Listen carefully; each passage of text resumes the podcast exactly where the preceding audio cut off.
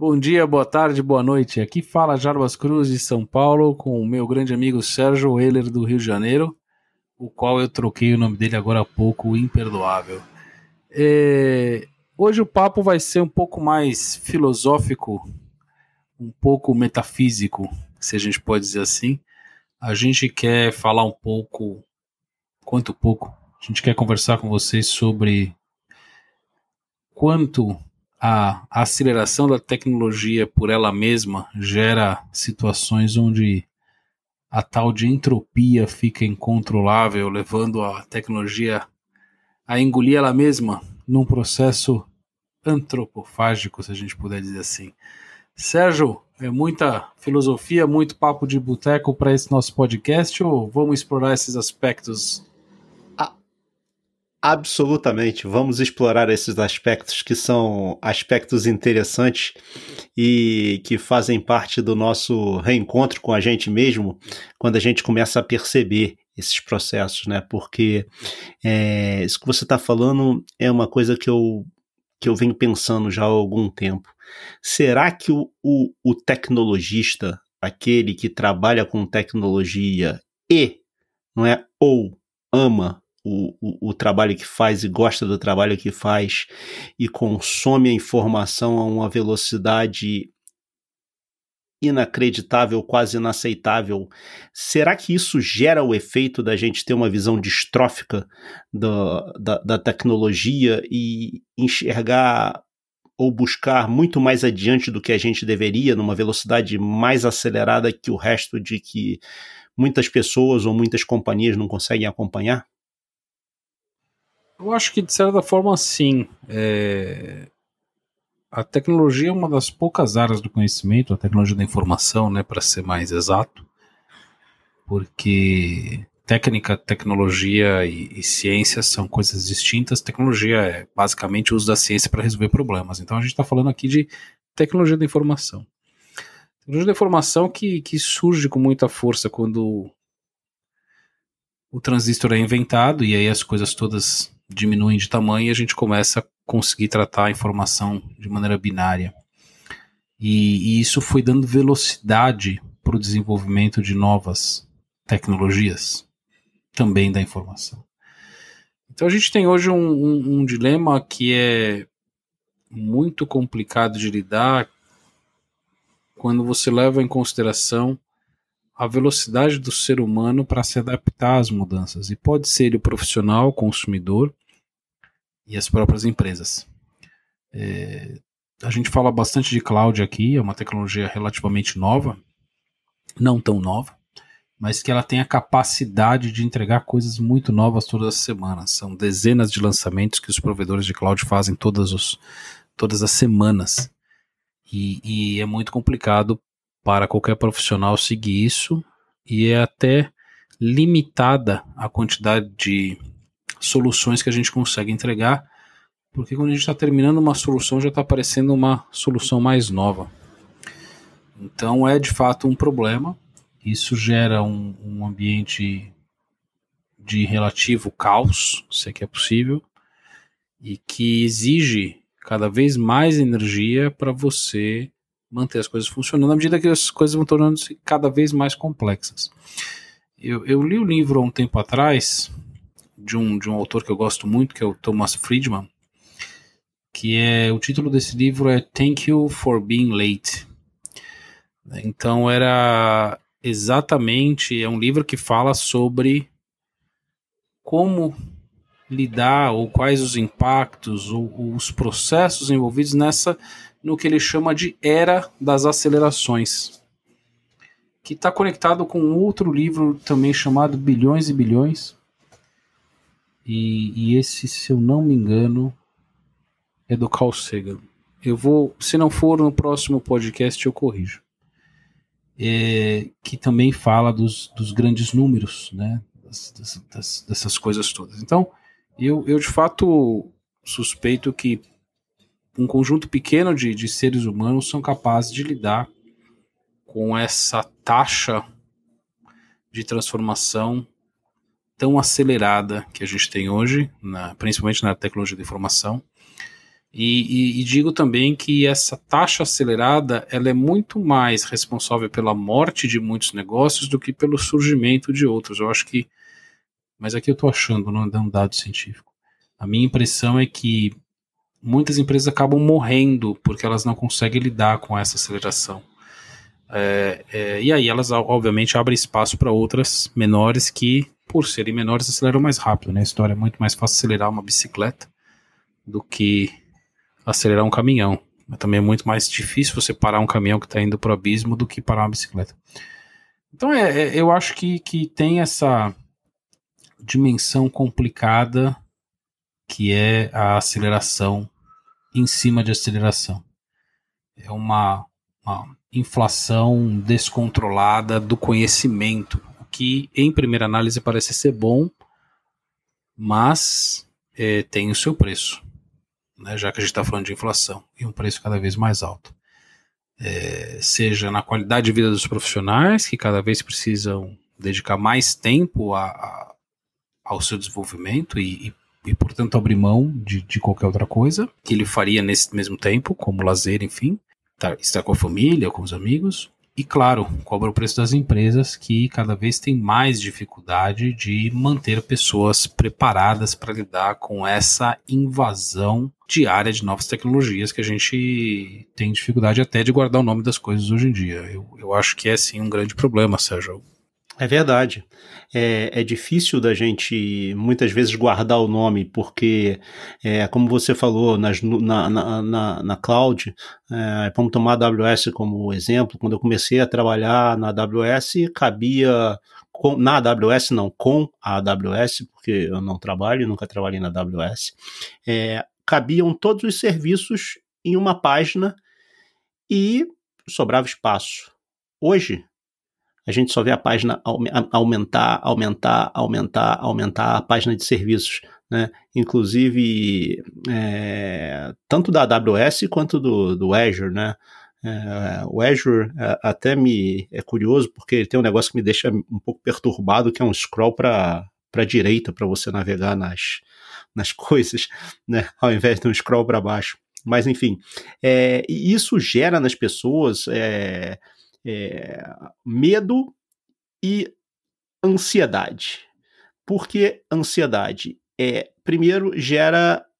É, a pessoa fica vendo a tecnologia saindo, a pessoa acha que ela tem que aprender todas aquelas tecnologias, né? Porque aquilo ali vai ser muito importante para para a vida dele, e de fato em, em, alguns momentos é, né? Mas gera também muita ansiedade de não conseguir aprender aquela tecnologia e não conseguir seguir em frente por causa disso, né? Só que o que todo mundo esquece é a volatilidade da tecnologia, o quanto uma tecnologia dura e o quanto uma tecnologia é perene, né? É a mesma coisa do que quanto ela dura, né? Aí a gente começa a observar o sumiço dos livros de tecnologia, quando os livros, digo, os livros de tecnologia específica de, por exemplo, é, sobre isso não, mas a redução de como é, utilizar o AWS Simple Kill Services, por exemplo, não, não justifica mais esse tipo de, de coisa, né? E aí você você passa a ver algumas editoras, né, que passam a, a criar livros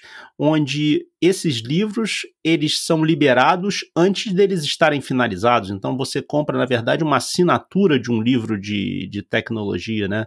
Você começa a ler os capítulos conforme o autor vai escrevendo ele, até porque, dependendo do tempo que o autor vai levar para escrever aquele livro, né, é, o resultado final vai ser diferente do que ele havia planejado, né? E, e como, como você planejar alguma coisa com uma coisa que está constantemente em mudança, né? Ela está constante, constantemente mutando. Então, é, hoje você tem uma, você faz um planejamento para um ano. Daqui a um ano, provavelmente a tecnologia já mudou e aí você vai sofrer a tentação de, de mudar o seu plano para acompanhar a tecnologia, o que muitas vezes não é o caminho, né? E eu acho que é, esse tipo de decisão e esse tipo de análise de mudar ou não é, é, um, é uma decisão muito difícil, né? E acho que aí cabe muito a, a, a experiência e o purismo do, do, do, do, profissional de tecnologia de saber identificar se aquilo ali realmente é um caminho ou é uma armadilha, né? A gente, uns anos atrás, talvez umas duas décadas, é, ou um pouco mais, a, a, existia a discussão da obsolescência programada, né? E aí a gente reclamava que certas coisas paravam de funcionar depois de algum tempo e tinham que ser substituídas. Quando isso acontecia, isso obviamente acontece até hoje, né? Tem alguns fabricantes de, de produtos eletrônicos, principalmente engraçadinhos, que provocam, obviamente, a obsolescência dos seus equipamentos. Isso está provado, está na mídia. Não é apenas um, é uma prática, infelizmente, do mercado. Eu tendo a imaginar que esta aceleração de, e surgimento de novas tecnologias que geram essa ansiedade toda nas pessoas, ela é até um pouco pior e o custo dela é mais alto do que a obsolescência programada. E ela também faz com que as coisas se tornem obsoletas, inclusive no mundo físico, também mais rápido. Então é sempre a expectativa do próximo, é sempre a expectativa é, da nova grande solução. É sempre na busca da, da que o próximo vai ser a panaceia. Quando no final das contas, o que importa, como você falou, ainda é você parar, planejar e executar, analisar o resultado, voltar e, e o processo todo de novo. Então, o processo de melhoria contínua, sim, ele é algo benéfico, até o ponto onde ele não começa simplesmente substituir uma tecnologia pela outra, que não é esse o ponto. Voltando à questão do livro do Bilhões e Bilhões, de fato é um livro do Carl Sagan, não é um livro grande, é um livro curto, que fala sobre essas, né, faz várias reflexões, e o, o próprio subtítulo do livro é Reflexões sobre Vida e Morte na Virada do Milênio, que já foi. É um livro de, de, de 97. E, e, esse, voltando ao ponto da ansiedade, é algo sim que, que cria um problema. Na verdade, é meio assustador essa, é, é, é, essa velocidade da tecnologia, né?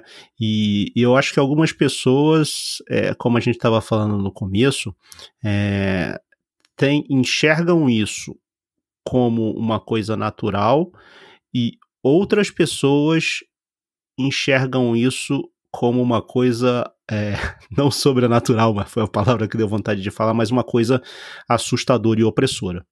Eu concordo e, e acho que o, um outro, um outro aspecto a se analisar é exatamente quando a gente para e pensa em, em equipes, né, e cada vez mais a gente está falando em, em, métodos que permitem né, entregas contínuas, que permitem é, squads que interajam, equipes que funcionam por elas mesmas sem necessidade de um, de um layer gerencial pesado.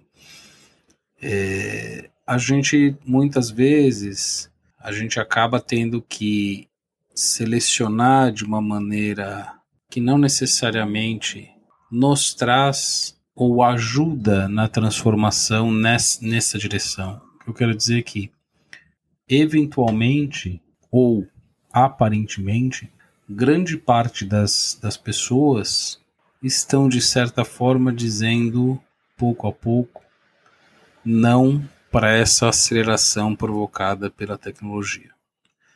Então, eu acho que em algum tempo, todos nós, tecnologistas ou não, eu acredito que a gente vai ter que pensar um pouco em como proporcionar bens, serviços, tecnologia de qualidade e na dose que seja benéfica para as pessoas. Que e hoje existe uma grande discussão e cada vez mais essa discussão é válida sobre o que a gente faz com tanta tecnologia, até que ponto isso está sendo benéfico para as pessoas e até que ponto isso está gerando uma dependência tecnológica e que fica mais é, para o público geral, ela fica mais exposta em função de tudo dessa discussão toda que existe hoje em torno, por exemplo, das redes sociais, que levam a um consumo rápido de informação. Então a gente volta. Né? Qual é o movimento, talvez, que olha e deveria falar assim: ok, vamos então fazer slow technology. Mas ninguém quer ficar para trás, hum, né? Ninguém quer ficar para trás. Então eu começar a fazer isso de uma forma mais lenta pode me deixar para trás. Porém, talvez seja uma reflexão que muitos negócios têm que fazer. Será que ficar para trás é ficar para trás realmente ou é ficar onde as pessoas estão? Eu, eu vi uma, uma reportagem outro dia sobre o auxílio emergencial do governo e, e, eu me recordo que era uma pessoa que havia recebido o auxílio emergencial, acho que a primeira parcela, e ela dizia que não conseguia resgatar o dinheiro. E lá pelas tantas o repórter foi com ela até a, a agência da Caixa Econômica Federal para entender o que estava acontecendo. No final das contas o dinheiro já estava depositado. Aquela pessoa estava com um celular, né, um smartphone na mão, mas ela não sabia que ela precisava instalar um aplicativo para conseguir utilizar aquele dinheiro. Portanto, quando o operador parte da premissa de que o usuário, que é como a gente normalmente nomeia as pessoas comuns fora do nosso mundo de tecnologia, e pensa que ele vai ser capaz de operar aquela tecnologia que ele desenvolveu, ele pode estar partindo simplesmente da premissa equivocada. Essa pessoa não está tecnologicamente transformada. Porque é muito fácil a gente falar de educação à distância, é muito fácil a gente falar de dinheiro virtual, muito fácil a gente falar de novas mecânicas ou formas ou, ou ferramentas de transferência de dinheiro, por exemplo. Mas será que essas coisas de fato resolvem problemas das pessoas comuns ou só tornam a distância e a ansiedade cada vez maior? Quer dizer, essa pessoa que não tem acesso a isso, cada vez mais ela se sente distante. Então, acho que a, a, quem trabalha com tecnologia tem que começar a pensar no papel que cada um deles tem em fazer as coisas também de maneira mais responsável, assim como qualquer outro técnico, cientista, tecnólogo de qualquer área. Eu acho que a gente tem que pensar na velocidade. É, se a gente precisa de fato andar tão rápido. É uma verdade. E, e para você ver como um assunto é um, esse assunto da velocidade é um assunto complexo, Jarbas. Outro dia é, eu me deparei com uma, um site de uma empresa americana, é uma empresa de tecnologia, e eles falavam assim é, na entrada do site, lá tinha uma área que eles tinham lá para venha trabalhar conosco, quero que para atrair as, para atrair as pessoas, para pessoas se cadastrar lá. E eles botaram uma frase assim que me deixou intrigado. Nós entendemos a síndrome do impostor. Você já ouviu falar na síndrome do não, impostor, não, já? Não, definitivamente não. Então, então, cara, é, aí eu fui pesquisar sobre o que é a síndrome do impostor, né? A síndrome do impostor, ela me parece que ela está cada vez mais comum, pelo que eu andei pesquisando, na área de tecnologia. Por quê?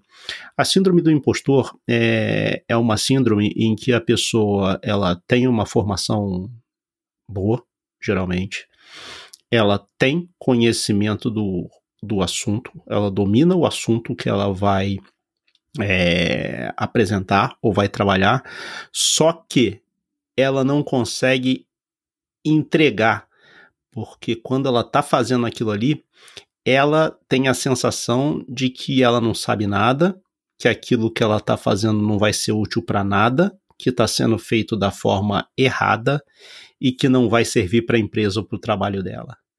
É, aí você falou da, da pessoa mais simples, né? Que não sabe que tem um instalar um app para fazer uma determinada é, operação. Há uma pessoa é, extremamente é, instruída, né, que não sabe como fazer e não tem segurança para aplicar o conhecimento dela. E, e, e, isso gera uma síndrome que eles estudam bastante ainda sobre ela, sobre ela, né? Que é o quê? É a pessoa ter condição mas não ter firmeza porque acha que ela tá, tá, ela tá, tá só enganando as pessoas, que ela não conhece, consegue entregar o que ela necessita de entregar. É um negócio meio assustador isso e muito curioso, né, eu achei. E existem empresas que identificam o potencial dessas, que já estão começando a identificar o potencial dessas pessoas, para quê? E estão procurando anunciar isso para ver se a pessoa se identifica e trazer ela para os quadros da empresa e, e procurar trabalhar é, a, a, essa pessoa aí para obter o melhor dela na área de tecnologia. Estão né? fazendo alguma coisa também é, similar com, com autistas. É interessante, porque no final não a pessoa não tem clareza do que ela está fazendo, no sentido de que ela, ela não quer ser impostura. O problema é que é, de fato muito difícil e a gente percebe isso. E quando você pensa em estruturas maiores e negócios maiores, né, a gente teve agora há pouco também um outro anúncio de uma grande empresa fazendo spin-off para separar uma, uma parte importante da operação dela, que seguramente enfrenta o que? Dificuldade em se adaptar a tantas mudanças. A, a, a, a, era da aceleração é algo que tem que ser pensado. Os estrategistas de negócios, os donos de negócio, precisam de fato ter consciência de que a gente está imerso em um mar de novas possibilidades e que você pode potencializar e sem dúvida deve potencializar o seu negócio através da tecnologia mas sempre lembrar que no final existem pessoas, existe uma sociedade a ser atendida, existem funcionários e a gente deveria partir, assim como existem já mercados onde a responsabilidade é, social é valorizada do ponto de vista de, de capital mesmo, enfim. Nós deveríamos começar também, assim como diversidade, assim como outras coisas, prezar como sociedade por buscar uma des desaceleração onde for possível, porque a aceleração às vezes não é bem-vinda nem para fazer vacina. Você não pode pular, né? Você não pode pular etapa. Fato. Como é que você pula etapa? Porque, como você comentou, um pouco que a gente estava falando antes de começar a gravar aqui, sobre a taxa de coisas que surgiram agora na época da pandemia, que a gente até falou que e é benéfico, né? quem está mais digital conseguiu entregar mais. Porém, eu me pergunto, assim como você também afirmou, é, como é possível você ter um alto nível de qualidade com entregas tão rápidas de coisas novas, novas, novas? A gente nunca teve tanto recall nas indústrias, sejam elas né, as mais reguladas, talvez como automobilística. Mas imagina ter recall de software, né, ter recall de de outras coisas que às vezes não dá para fazer recall, aí já foi. Exato. Então essa aceleração ela é boa quando você de fato precisa acelerar para resolver um problema real e você sabe o risco que traz, mas você quer pagar o preço do risco porque é a melhor alternativa. Mas eu acho que como a gente está falando aqui também para gerentes, estamos falando para donos de empresas, a gente precisa pensar um pouco também quando existe de fato essa necessidade ou quando eu simplesmente entrei nesse ciclo ansioso de entregar cada vez mais, mais rápido, sem nem saber muito bem porquê. Estou né? lá entregando cada vez mais rápido porque eu estou aqui para entregar mais rápido. O quanto isso é benéfico para o meu negócio, o quanto isso é benéfico para os meus funcionários, colaboradores, o quanto isso é benéfico para a sociedade. Então, acho que a, nós de, de tecnologia temos essa, essa reflexão a fazer. Devemos acelerar tanto? O ser humano está, de fato, preparado para esse nível e essa taxa imposta na era da aceleração?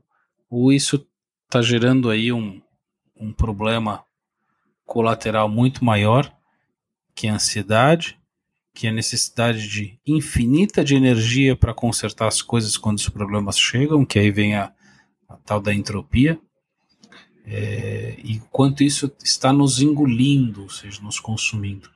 Eu acho que é essa reflexão que a gente, que a gente tem principal para fazer e que a gente convida todos vocês a comentarem é, na, nas nossas redes sociais, a, a, enviar os feedbacks e, e dizerem o que vocês pensam disso. Quer dizer, faz sentido acelerar tanto? Essa aceleração ela é mais benéfica ou ela é mais maléfica?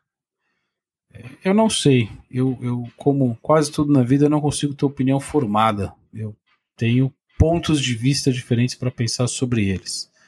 Mas chegar a uma conclusão é algo que é penoso. Eu acho que a gente não precisa chegar a nenhuma conclusão. A gente só tem que pensar sobre. O que, que você acha, Sérgio? Eu acho eu, eu concordo com você.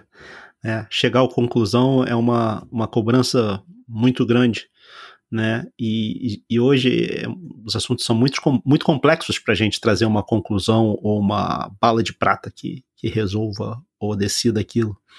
Né? Eu acho que a gente tem que se preocupar muito sobre o impacto da tecnologia nas pessoas. Né? Eu acho que a gente não pode deixar que a tecnologia nos afaste é, do nosso próprio eu, do nosso próprio ser. Né? Quando a gente é, fica tão absorto a ela que a gente esquece que a gente respira, que a gente come, que, que nós somos, no fundo, seres humanos. Né? Então, eu, o que eu recomendo a todos é que respirem e que expirem e que vão lá no Google e procurem um pouquinho, deem um, um search lá sobre mindfulness, que isso pode ajudar a, a quem está com dificuldade e ajuda todos nós a, a lidar com esse processo overwhelming, seria uma boa palavra para definir isso, que a tecnologia nos, nos impõe. Né? Eu gostaria, sinceramente, também de ouvir as opiniões. A gente falou sobre bastante coisas filosóficas aqui hoje, né? E eu gostaria de fato de ouvir a opinião de você, de você escrever duas linhas para a gente lá no, no, o que, que você acha disso, né? Se você já ouviu falar, por exemplo, na síndrome do impostor, né? É, se isso diz alguma coisa para você ou, ou não, é, eu apreciar, apreciaria muito ter um, um, um retorno do, dos nossos ouvintes aí, muitos deles nossos amigos pessoais, outros nossos amigos profissionais, né? E queria deixar aqui um abraço, né, para todos, um bom dia, uma boa tarde, uma boa noite, né? E esperamos vocês que vocês continuem nos escutando e esperamos vocês no próximo episódio. Uma última dica de, de livro. De novo, isso é um podcast de tecnologia, mas existe um livro muito interessante também de um escritor muito conhecido, o filósofo Mário Sérgio Cortella, que fala por que fazemos o que fazemos. Eu acho que isso é fundamental para quem está começando na carreira, que vão enfrentar todo esse ambiente de ansiedade, esse ambiente de aceleração, esse ambiente de aprendizado constante, de trabalhar em organizações que, eh, que vivem e existem para prestar serviço de forma contínua e por isso é, nem sempre é trivial. Esse livro ajuda a gente entender um pouco. Estou no lugar certo, fazendo a coisa certa? Ou é melhor eu, eu escolher um outro caminho? Então, é, vale a pena esse, esse último livro. Os outros dois que eu falei, vale a pena também, valem a pena para vocês terem talvez uma dimensão das coisas. Eu vou deixar no nosso TIS Code lá no blogspot.com, apesar da gente estar tá falando aqui do TIESEC, os livros, os autores, para quem quiser é, ou tiver interesse nesses, nesses assuntos, aceleração, é, a dimensão gigantesca das coisas ou que elas tomam hoje em dia e também um pouquinho de, de como lidar com esse, esse desafio de que profissional eu sou, estou no lugar certo ou não. Então, de novo, bom dia, boa tarde, boa noite, fiquem, fiquem bem, fiquem em paz e mais uma vez obrigado pela, pela audiência e por estar aqui escutando essas nossas reflexões sobre tecnologia e sobre a vida, porque essas coisas são desenvolvidas por pessoas. Então elas, elas estão juntas no final, no começo e no meio. É isso aí, Sérgio. Grande abraço a todos e a gente se vê daqui duas semanas, ou menos ou mais. Um abraço, pessoal.